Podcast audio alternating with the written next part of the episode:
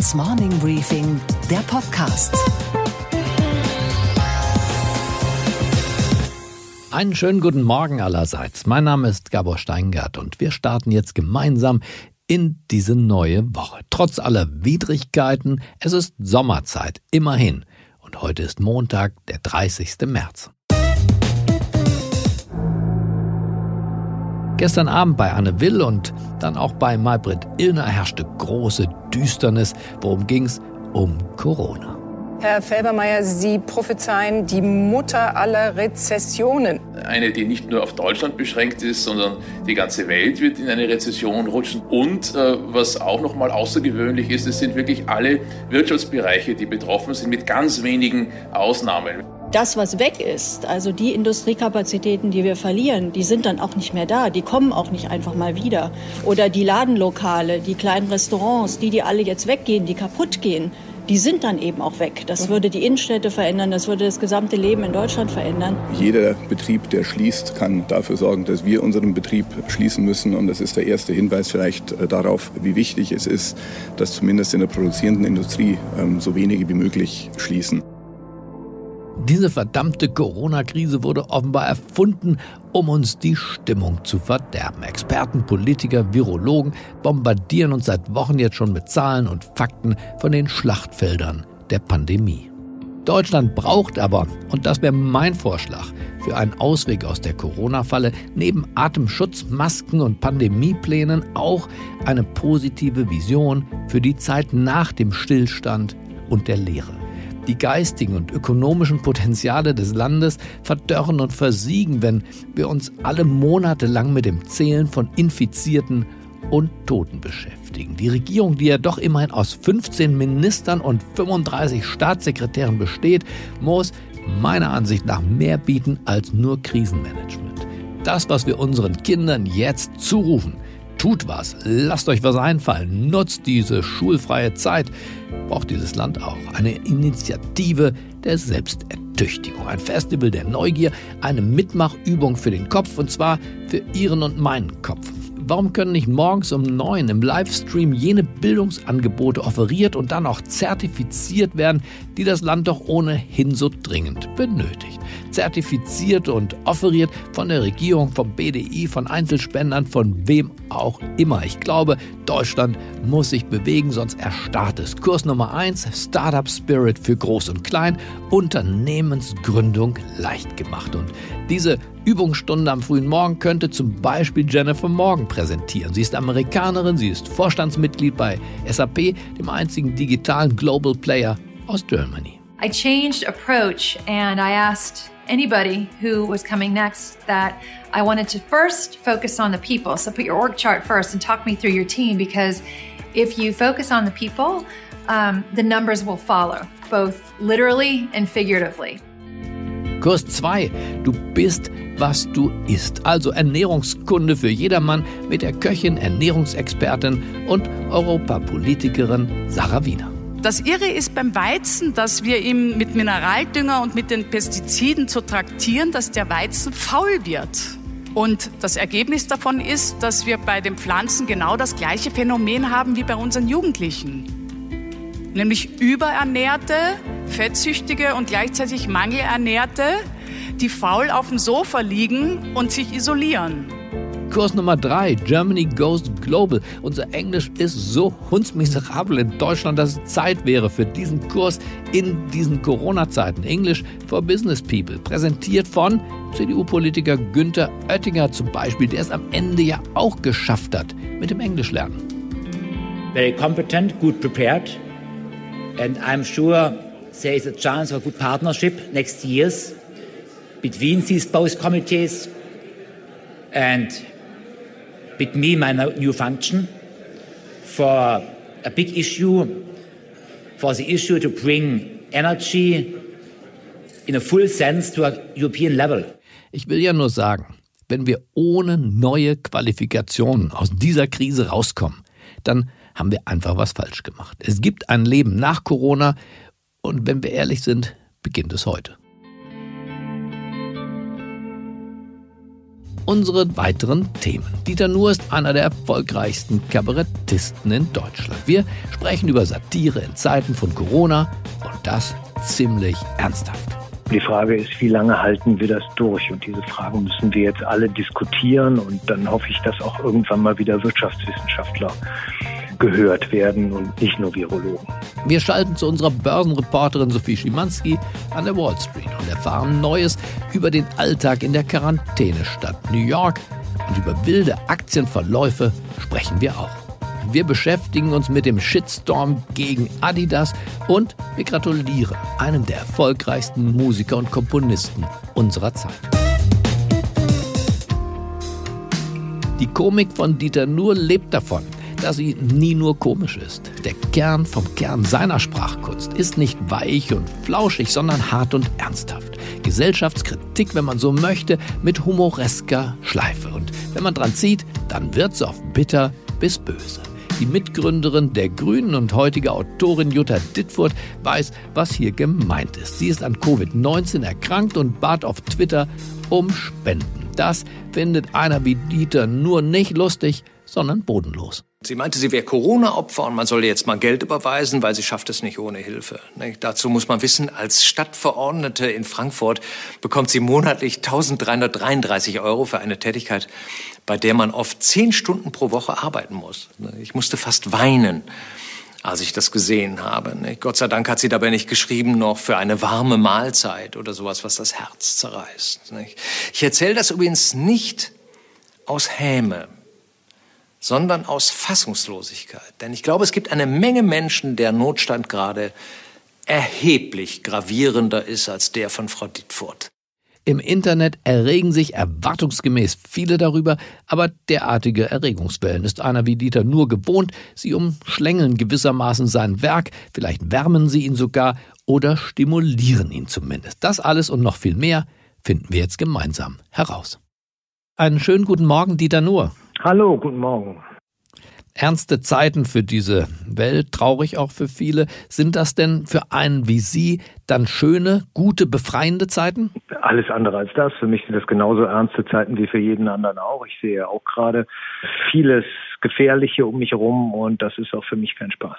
Sie haben ja den Begriff Virologiat geprägt. Das heißt, so ein bisschen gilt ja das Motto, wer erst den Hammer in der Hand hat, der sieht überall Nägel. Diese Virologen fühlen sich jetzt offenbar ja zu allen Themen sprechfähig. Ja, genau. Ich finde auch Polizisten sollten zum Beispiel nicht über alles entscheiden. Ich habe großes Vertrauen zu unserer Polizei und bin auch sehr froh, dass wir so eine Polizei haben, wie wir sie haben. Ich bewundere immer wieder Polizisten, wie ruhig die bei allen Provokationen mit allem umgehen.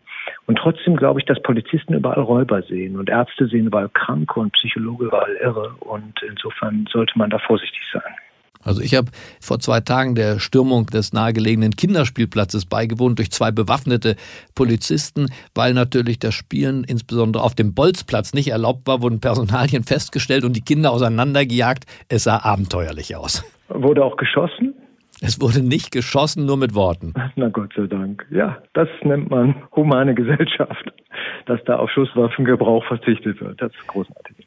Die Wirtschaft ist ja ein bisschen auf Null gestellt, nicht nur tatsächlich durch den Lockdown, sondern tatsächlich auch in der öffentlichen Wahrnehmung, weil viele sagen, jetzt geht es doch um die Menschen.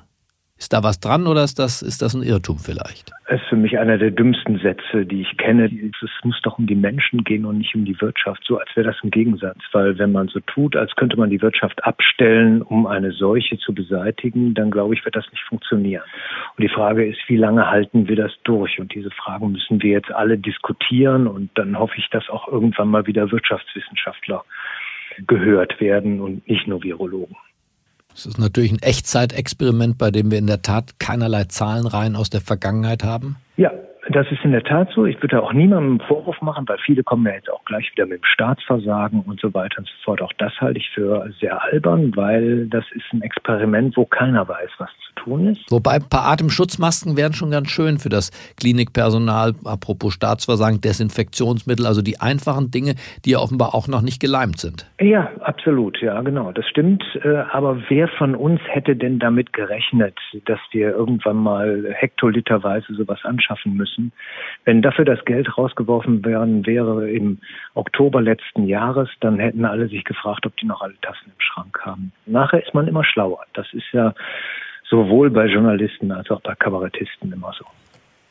Naja, bei Journalisten ja allemal, Herr Nur. Das ja. ist ja klar, da liegen wir ganz weit vorn. Mhm. Gleichzeitig würde ich doch zu unserer beider Verteidigung sagen, wir sind keine Virologen. Äh, unser Job war es nicht, eine Pandemie vorzubereiten oder ihre Verhinderung vorzubereiten. Insofern denkt man doch, dass ein paar schlaue Menschen vorher dran gewesen wären, die Dinge so einzurichten, dass wir zumindest nicht über lebenswertes und unlebenswertes Leben in Krankenhäusern sprechen müssen. Richtig. Es ist jahrelang darauf hingewiesen worden. Bill Gates hat jahrelang darauf hingewiesen und irgendwie hat ihn niemand so richtig ernst genommen, weil da wirklich das, was jetzt passiert, unser aller Vorstellungskraft bei weitem überschreitet. Da bin ich weit entfernt davon, jetzt einzelnen Leuten Vorwürfe zu machen. Ich glaube, da haben wir auch nicht viel von. Wir müssen jetzt lösungsorientiert nach vorne blicken und müssen uns endlich diese unangenehmen Fragen stellen und gegenrechnen. Was kostet mehr Menschenleben? Was können wir überhaupt tun? Was ist zu tun? Diese Dinge stehen mir jetzt ehrlich gesagt sehr viel mhm. näher als die Frage, wer ist schuld oder wer hätte im letzten Jahr im Sommer irgendwas bestellen müssen. Wie kommen wir denn da positiv raus? Im Moment ist ja die ganze Nation oder die ganze Welt dabei, Infizierte und Totenzahlen miteinander abzugleichen. Wir schulen uns alle selber nach in Virologie. Aber wie kann man eigentlich einen positiven Approach bekommen für die Zeit danach? Äh, für die Zeit danach, das wird von alleine kommen. Ich glaube, dass in der Zeit danach eine große Euphorie ausbrechen wird, weil man endlich wieder weiß, wie fragil das Leben ist und dass man sich an den, dann wird man sich an den alltäglichen Dingen freuen, die einem jetzt selbstverständlich erscheinen, wie zum Beispiel gesund durch die Frühjahrssonne gehen zu können. Aber positiv ist natürlich im Moment erstmal überhaupt nichts, weil natürlich die Angst regiert. Das geht mir genauso wie allen anderen. Und in dieser Angst macht es einfach Sinn, die Dinge zu rationalisieren und sich möglichst bereit zu informieren und dann auch Fragen zu stellen, die vielleicht heute zu kurz kommen, damit sie morgen jemand stellt, wenn es eben eng wird. Und dazu gehört eben diese Frage, wie lange halten wir wirtschaftlich durch? Wie viele Menschen sind in der Lage, die nächsten Wochen ökonomisch zu überstehen. Und wie ich höre, funktioniert das Versprechen der Bundesregierung, niemand wird pleite gehen, niemand wird seinen Job verlieren. Überhaupt nicht. Ich höre von sehr vielen selbstständig arbeitenden Menschen, dass sich überhaupt nichts tut, dass nichts unbürokratisch ist dass die Kredite bei der Kreditanstalt für Wiederaufbau mit größtem Aufwand verbunden sind, dass eben nicht so funktioniert, wie es gerade einfach von unserer Bundesregierung dargestellt wird. Da sollte Kritik ansetzen. Hier gibt es jetzt jede Menge Menschen da draußen, denen mhm. geht der Arsch auf Grundeis. Die wissen nicht mehr, wovon sie ihre Miete nächsten Monat bezahlen sollen. Dem muss geholfen werden und da gibt es ein vollmundiges Versprechen von der Regierung. Und da würde meine Kritik ansetzen, nicht an der Stelle, wo jemand vielleicht letztes Jahr im November versagt hat beim Desinfektion Desinfektionsmittelkauf. Viele diskutieren ja jetzt auch unter den Experten, wie wir vielleicht beides hinbekommen. Wahrscheinlich müssen wir ja beides hinbekommen. Pandemiebekämpfung und genau, die Wirtschaft ja, wieder anlaufen richtig. lassen. Ja. Ähm, wie, was kann man da zum Beispiel im Kulturleben? Sie haben ja aus meiner Sicht völlig zu Recht gesagt, warum soll ich nicht mehr vor Publikum spielen? Alles Mögliche findet weiter auch vor Publikum statt, vielleicht mit größeren Abständen. Denken Sie, dass man das Kulturleben wieder als erstes wieder beleben sollte? Wäre das so ein früher Öffnungskandidat? Nee, mit Sicherheit nicht der früheste Öffnungskandidat. Ich habe das auch gesagt zu einem Zeitpunkt, wo ich selber bei weitem noch nicht begriffen hatte, welche Ausmaße das alles annimmt. Ich glaube, da war ich auch nicht der Einzige. Ich glaube, es gibt andere Kandidaten dafür. Ich spiele zum Beispiel gerne Tennis und äh, weiß nicht, warum ich kein Tennis spielen gehen darf. Ich muss mich bewegen. Die Menschen müssen sich bewegen. Und es gibt so Sportarten, wo ich gar kein Verständnis dafür habe, dass man das nicht darf, weil niemand hat was davon, dass jemand kein Tennis spielt, zum Beispiel, ja. Und so gibt es viele Tätigkeiten, wo man sagen müsste eigentlich, wir verbieten jetzt nicht mehr den Sport an sich, sondern wir verbieten bestimmte Sportarten, wo ganz viele Menschen zusammenkommen und unweigerlich Zweikämpfe führen müssen, wie beim Handball oder beim Fußball oder so. Ja. Es gibt Bereiche, wo ich nicht verstehe, warum man nicht spazieren gehen soll, auch mit mehreren Personen. Das ist eine Frage des Abstandes. Ich sehe, dass Leute die Abstände nicht einhalten Ich versuche sie einzuhalten, weil ich das einfach jetzt auch vernünftig finde. Ich habe auch selber keine Lust, mich anzustecken. Aber grundsätzlich diese, diese Art, die Leute im Haus zu halten, ich glaube, das lässt sich gar nicht lange durchhalten und ist auch alles andere als gesund.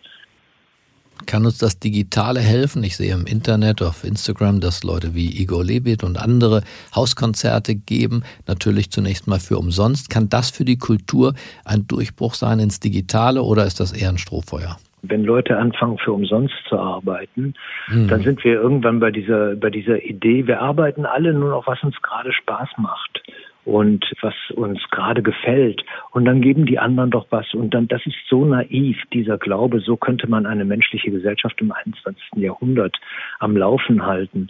Weil wir haben siebeneinhalb Milliarden Menschen auf der Welt, Leute mit unterschiedlichen Interessen und Horizonten. Und die zusammenzuführen, das ist die größte Leistung des Geldes dass das Geld das alles kompatibel macht. Und wenn wir jetzt anfangen, wieder in diesen urgesellschaftlichen Kategorien zu denken, dann müssen wir überlegen, wie viele Menschen daran zugrunde gehen werden, wenn wir die Weltwirtschaft, so wie sie jetzt ist, einfach auflösen. Viele Menschen haben in ihrer unendlichen Naivität, glaube ich, so ein Gefühl, ach, das wäre doch mal schön. Ja? Mhm. Und diese unendliche Naivität wird unendlich viele Menschenleben kosten, wenn wir nicht frühzeitig anfangen, diese naiven Diskussionen zu unterbinden und die Leute auf den Teppich der Realität zurückzuholen. Und der geht, dieser Teppich ist kleiner geworden und der geht zum Teil nicht mal mehr bis in die Feuilleton-Redaktionen unserer großen Tageszeitungen. War das auch der Kern Ihrer ich sag mal, Fassungslosigkeit haben Sie es genannt, wegen des Spendenaufrufs von Jutta Dittfurt. Ja, also die Kritik an unserer deutschen vielleicht auch Wehleidigkeit, dass wir nicht auch in dieser Krise auf uns gucken, auf den Flickenteppich, der ja hier noch hält, aber woanders schon längst gar nicht mehr liegt? Fand ich eine unfassbare Dreistigkeit, ja. Eine Frau, die jeden Monat weit über 1000 Euro bekommt als Stadtverordnete in Frankfurt, geht bei Twitter hin und bettelt, weil sie krank geworden ist. Ich fand es einfach ungeheuerlich, weil viele Menschen krank sind, aber ich fand es einfach dreist, wie sie da ihren Namen nutzt, um mal zu rufen, hast du mal einen Euro? Und ich kenne viele Leute eben, ich reise ja viel, ich bin mhm. viel gereist, muss man ja leider sagen. Die haben echte Probleme. Ich habe dann Georgien in meiner Sendung als Beispiel genommen, wo eine ganze Tourismusbranche innerhalb von einem Moment auf Null runtergefahren ist. Das sind Menschen, die, die haben Angst vor Hunger. Und ich glaube, ganz viele Menschen auf dieser Welt haben Angst vor Hunger. Und wenn ich mein Geld irgendwo hingebe, dann sicher nicht Frau Ditford, sondern irgendjemandem, der es wirklich braucht, um zu überleben. Aber es ist auch äh, so, dass ich mich nicht über Frau Dittfords Krankheit lustig gemacht habe, wie viele behauptet haben. Das ist überhaupt nicht der Fall. Sondern ich habe mich über die Dreistigkeit lustig gemacht. Und das ist ein Riesenunterschied. Was ist mit dem liberalen Geist, der eigentlich unser Land auch ausmacht? Wir haben ja fast ohne Parlamentsbeschluss, muss man sagen, die elementarsten Freiheitsrechte, die Versammlungsfreiheit, die Bewegungsfreiheit, aber auch die Gewerbe, Dienstleistungsfreiheit, all das drangegeben. Selbst die Verfügungsgewalt über das Eigentum, Stichwort Zweitwohnungssitz, Ferienhaus, ist äh, den Menschen genommen worden. Wie berührt Sie das oder sagen Sie, das ist in Zeiten der Krise unumgänglich? Ja, in dem, in dem Moment, wo viele Leute keine Luft mehr kriegen, so habe ich es, glaube ich, mal formuliert, jetzt zwischendurch sind die Freiheitsrechte zweitrangig. Ja, das sehe ich so. Ähm, nur, man muss natürlich höchst misstrauisch beäugen, was passiert mit diesen Freiheitsrechten, wenn sich die Situation ändert. Dass man im Notstand schnelle Entscheidungen treffen muss und nicht immer auf die üblichen Empfindlichkeiten Rücksicht nehmen kann, das halte ich für völlig legitim wenn denn nachher diskutiert wird, wie weit man gehen darf, wenn denn diese Einschränkungen der Freiheitsrechte zurückgenommen werden, sobald sich die Situation verändert wieder oder solange die Situation so lange andauert, dass es unerträglich wird. Ja, und das sind die Diskussionen, da müssen wir ganz wache Augen haben, dass der Zugriff des Staates auf unser Privatleben nicht zum Gewohnheitsrecht wird, wenn denn diese Seuche mal zurückgehen wird. Da bin ich äh, extrem wach, weil ich bin ja ein Mensch, der auf Freiheitsrechte sehr großen Wert legt und äh, darauf angewiesen. Einer wie Sie ist darauf angewiesen. Das ist die Plattform, auf dem Sie performen. Absolut, genau. Ich würde auch gerne Orte aufsuchen, von denen ich bisher geglaubt habe, sie würden mir gehören und kann es nicht. Und bin da äh, im Moment überhaupt nicht sauer drüber, weil ich jetzt das Problem verstehe und denke, da muss man zurückstecken. Aber wenn das in absehbarer Zeit immer noch der Fall ist, dann muss man fragen, was passiert da eigentlich? Und dann erwarte ich auch einen Aufschrei von allen Menschen, die sowas ähnliches wie einen Sinn für Freiheit sich erhalten haben. Aber auch das werden nicht unbedingt mehr in diesen Tagen. Bei Ihrer letzten Sendung, da waren Sie ja praktisch zusammen mit Ihren Mitstreitern, aber live ohne Publikum. Wie war das? Hat sich das anders und vielleicht fremd angefühlt oder sagen Sie, das geht auch mal ganz gut ohne diese Lacher in der ersten und dritten Reihe? Vielleicht lernen wir jetzt auch, dass es Möglichkeiten für neue Arten von Fernsehen gibt. Also ich finde die Eindringlichkeit, mit der wir jetzt zum Beispiel in der Sendung alle in die Kamera gesprochen haben, mhm. ohne dass man als Zuschauer das Gefühl hat, man ist zu einer Theaterveranstaltung zugeschaltet sozusagen und guckt von außen drauf.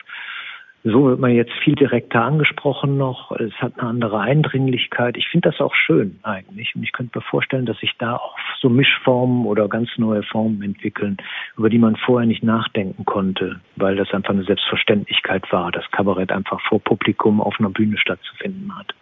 Ich fand es mhm. super. Wir hatten am Donnerstag, glaube ich, die höchste Einschaltquote, die wir jemals hatten.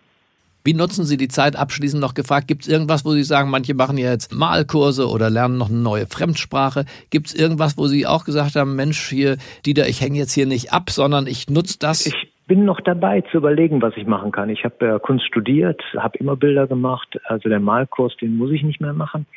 Aber äh, mein Spanisch zu verbessern, das wäre mir schon ein großes Bedürfnis. Da arbeite ich auch schon ein bisschen dran. Und natürlich hole ich jetzt erstmal alles nach und starre auch mal einfach gegen die Wand. Da komme ich viel zu wenig zu. Ist eine unterschätzte Tätigkeit. Einfach mal sozusagen meditativ für sich selbst zu sein und im eigenen Schädel abzusaufen. Das ist auch mal ganz schön, dass ich da mal ein bisschen mehr Zeit für habe. Das heißt, Ihr Gemütszustand in einem Wort, in einem Satz?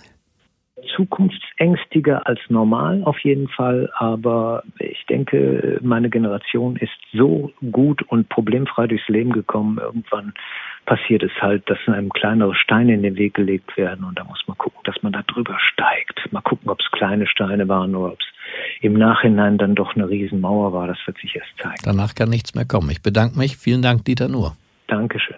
Tschüss. Und was war heute Nacht an der Wall Street los? Und damit gehen wir nach New York zu unserer Börsenreporterin. Einen wunderschönen guten Morgen, Sophie. Guten Morgen aus New York. Bevor wir über die kommende Börsenwoche und deinen neuen Podcast Wall Street Weekly sprechen, Sophie, muss ich dich noch nach der aktuellen Situation in New York fragen. Beschreib uns doch bitte, in welchem Gemütszustand befindet sich diese Stadt? Ich spreche mal von äh, meiner Nachbarschaft in Ridgewood in Queens. Da halten sich wirklich viele auch an äh, das Isolieren. Also die Straßen sind leer und es ist auch anders, als es vor etwa einer Woche war, als wir das letzte Mal darüber gesprochen haben. Da waren die Straßen und auch die Läden zum Beispiel noch deutlich voller. Aber es ist wohl auch sehr unterschiedlich in den einzelnen Nachbarschaften. Freunde in Brooklyn und äh, in der Bronx zum Beispiel berichten mir, dass sich besonders abends auch immer noch Gruppen äh, zusammenfinden von Leuten an Straßenecken zum Beispiel und zusammenstehen. Ansonsten sind die New Yorker sehr gut darin, online zusammenzufinden, in Wohnzimmerkonzerten und äh, bei Zoom-Workouts. Und unter diesen Vorzeichen, Sophie, wage doch einen Blick auf die kommende Woche. Traust du dir da überhaupt zu, eine Prognose abzugeben? Ja, die Richtung des Marktes vorherzusagen. Das traut sich nicht mal Warren Buffett. Aber ich habe mir mal das Angstbarometer WIX angeguckt. Der WIX misst die Volatilitätserwartungen für 30 Tage. Und derzeit liegt er etwa bei 70. Und das heißt, dass die Intraday-Schwankungen, also die Schwankungen innerhalb eines Handelstages, beim S&P 500 täglich bei 4 bis 5 Prozent liegen könnten, was natürlich eine enorme Volatilität äh, darstellt. Und das wird eben erstmal jetzt auch so weitergehen. Wir sind beim Virusausbruch noch nicht beim Peak angekommen und bis das nicht passiert ist, ist andersrum auch äh, der Boden bei den Aktien noch nicht erreicht, weil es eben weiterhin schlechte Nachrichten geben wird. Heute kommt ja eine neue Folge deines eigenen Podcasts Wall Street Weekly heraus. Glückwunsch, aber sag uns schnell, was ist dein Hauptthema heute? Es geht um Schuldenberge, auf denen die US-Unternehmen sitzen und auch schon vor Virusausbruch gesessen haben. Sie haben eine Rekordhohe erreicht, 10 Billionen Dollar. Und wenn wir in einer Rezession stecken, mit äh, der viele auch nicht gerechnet haben, dann fallen natürlich einige Unternehmensanleihen aus, vor allem die mit schlechter Bonität. Und das sind viel mehr als noch vor wenigen Jahren. Und die Notenbank wird nur Anleihen der Unternehmen kaufen, die eine gute oder mittlere Bonität haben. Übrig bleiben Junkbonds von notleidenden Unternehmen. Investoren stoßen die auch schon bereits massiv ab. Diese Krise aktuell, die könnte also die Welt und die USA in ein ganz anderes, langfristigeres Chaos stürzen, in eine neue Schuldenkrise, und zwar dieses Mal eine der Unternehmen. Und was, Gabor, geht eigentlich gar nicht? Dass aktuell ein Sturm der Empörung über den Sportartikelhersteller Adidas hinwegfegt, und zwar fern aller Fakten. Der Reihe nach. Der Turnschuhkonzern aus dem fränkischen Herzogenaurach hat mitgeteilt, dass er Mietzahlungen für seine Filialen in Deutschland stoppen will.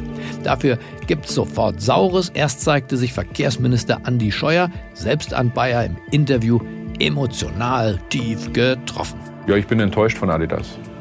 Ich bin sehr enttäuscht. Ein Unternehmen, das so viel Gewinne gemacht hat und geht mit einer Botschaft ran, äh, das zum Schaden von Vermietern ist. Es sind auch kleine, die als Privatpersonen äh, diese äh, Flagship-Stores von Adidas vermieten, die bleiben dann ähm, auf den Kosten sitzen. Eine völlig inakzeptable Botschaft.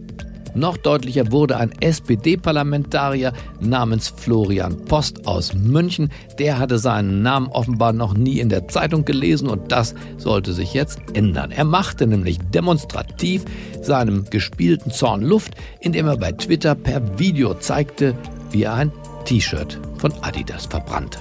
Daher bin ich der Meinung, dass man auch sein Konsumverhalten speziell für die Zeit nach der Krise überdenken sollte. Ich werde keine Adidas-Sachen mehr tragen und aus diesem Grunde möchte ich jetzt hier auch ein Zeichen setzen dafür.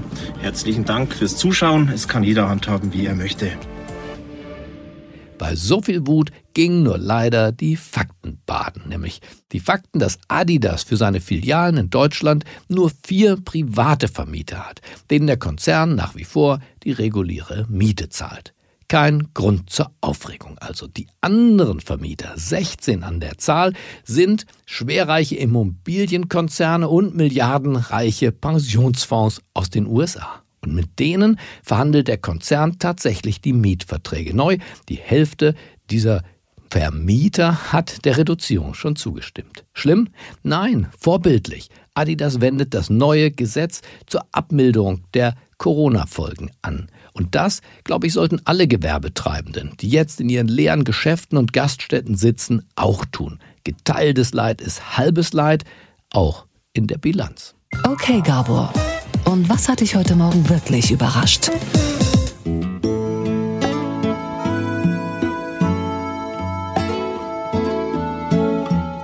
Dass Eric Clapton heute 75 Jahre alt wird.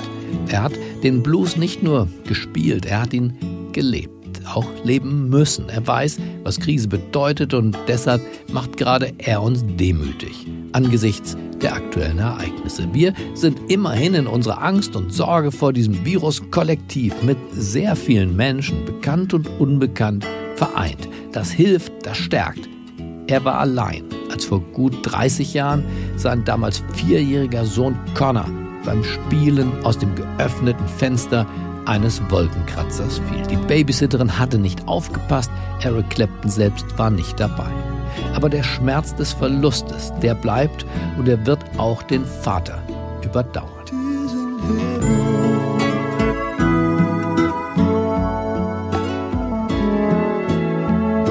Möge das Schicksal des Eric Clapton uns die Stärke geben, auch das unsere besser zu ertragen.